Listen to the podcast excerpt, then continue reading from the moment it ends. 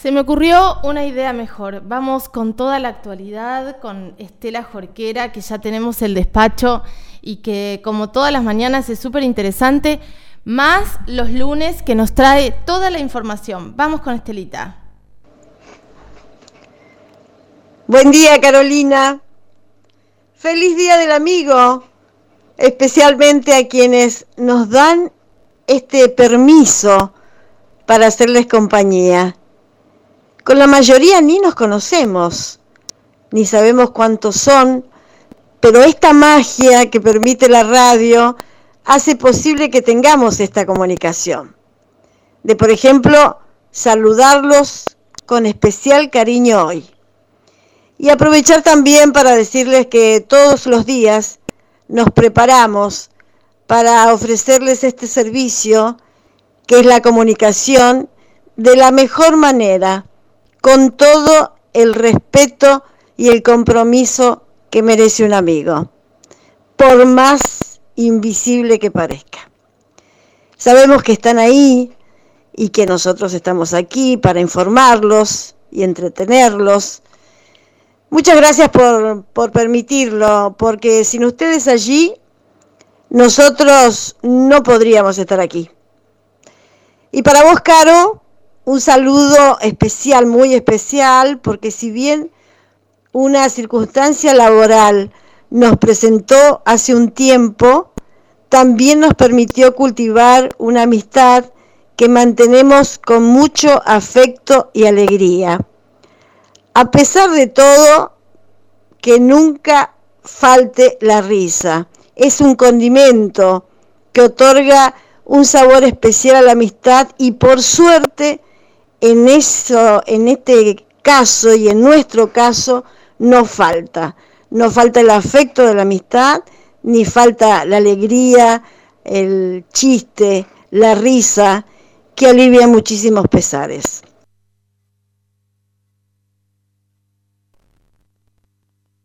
Una alegría también.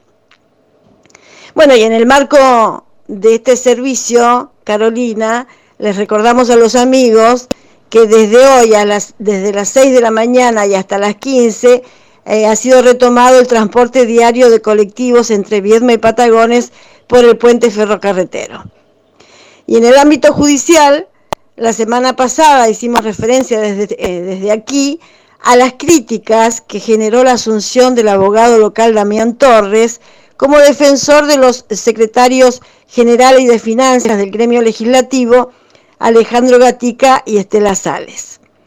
Si bien públicamente no ha trascendido el tema, habría llegado a consideración de órganos de control externo como la Fiscalía de Investigaciones Administrativas, teniendo en cuenta que la Ley de Ética Profesional 3550 de la provincia le otorga la facultad para investigar y fiscalizar situaciones que pudieran contradecir esta norma.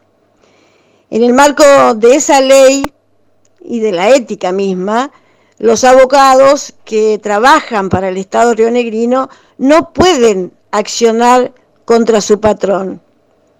Y en este caso podría darse una situación al menos merecedora de análisis, porque Torres defiende a dos personas imputadas de defraudar al Estado.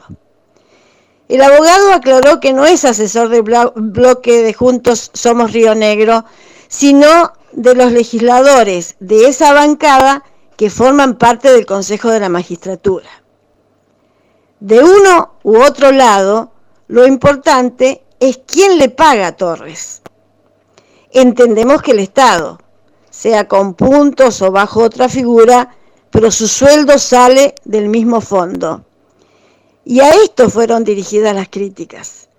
En este caso, un abogado que cobra del Estado y defiende a quienes están imputados de haber defraudado a ese mismo Estado, estaría, a nuestro humilde entender, litigando contra su propio patrón, por una simple cuestión de ética, más allá de las leyes. Habrá que ver, Carolina, qué dicen los que deberían actuar para aclarar debidamente el tema. Lo cierto es que Damián Torres es el nuevo defensor de Gatica y Sales, tal como fue presentado en la última audiencia, en la que además solicitó Torres un mes para estudiar la voluminosa causa, plazo que le fue concedido por el juez Marcelo Álvarez. Además, Torres renunció al pedido de prescripción de la acción penal que había planteado la anterior defensa de Gatica y Sales, fundamentando que el delito estaba prescripto, esto dijeron los abogados anteriores, y que los imputados debían por ello ser absueltos. Bueno, ahora Torres ha renunciado a ese pedido de prescripción. Esa solicitud todavía está pendiente de resolución porque primero se, se debe fundar la acusación contra los dos imputados que aún no se hizo y que se suponía se haría en la última audiencia de la semana pasada, pero al cambiar la defensa quedó para más adelante. Torres desistió de esa acción para que continúe entonces ahora el proceso que podrá terminar en un juicio oral y público o en un abreviado, pero al parecer todavía falta mucha tela para cortar. Cabe recordar también que Gatica está a muy pocos meses de acceder al beneficio jubilatorio. Por otra parte, tenemos que informar, Carolina, lamentablemente, que dos denuncias por abuso sexual y violencia familiar generaron preocupación y una gran repercusión en la comunidad educativa del Centro Regional Zona Atlántica de la Universidad Nacional del Comahue. Una de esas denuncias está vinculada con un profesor de la carrera de enfermería que durante muchos años también se desempeñó como maestro en la escuela primaria número 11 de Patagones. En este caso, la hija del docente, que además es alumna de la Universidad del Comahue, lo denunció ante la justicia y públicamente a través de las redes sociales por abuso sexual que padeció desde sus tres años hasta los doce. Tras señalar tener miedo por su vida, agregó que hace unos días su padre biológico se le acercó cuando caminaba por la costanera de Patagones, a pesar de tener una prohibición de acercamiento, situación que no fue considerada un delito. Además del abuso sexual, la joven denunció haber sido víctima también de violencia familiar, al igual que sus hermanos y su madre.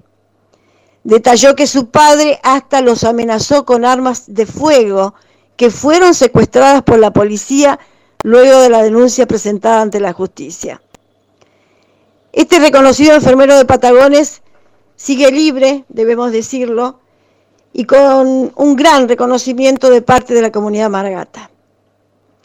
Ante esta grave situación a la que se suma la violencia ejercida por un no docente contra su expareja, que también trabajan ambos en el cursa, la agrupación Amauta, integrada por profesores del centro regional, plantearon la necesidad de tomar medidas para que esa comunidad educativa no siga siendo expuesta al personal involucrado.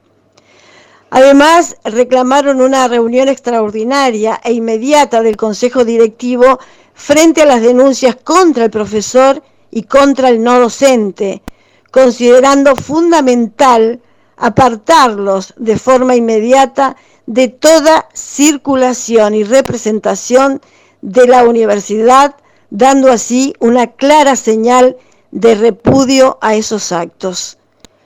La agrupación Amauta planteó también la formación obligatoria del personal del CURSA en perspectiva de género para prevenir e identificar los potenciales casos de violencia de género en este centro universitario y tener las herramientas para denunciar este tipo de hechos. Caro, es todo por hoy. Ojalá que sea un buen comienzo de semana para todos. Hasta mañana.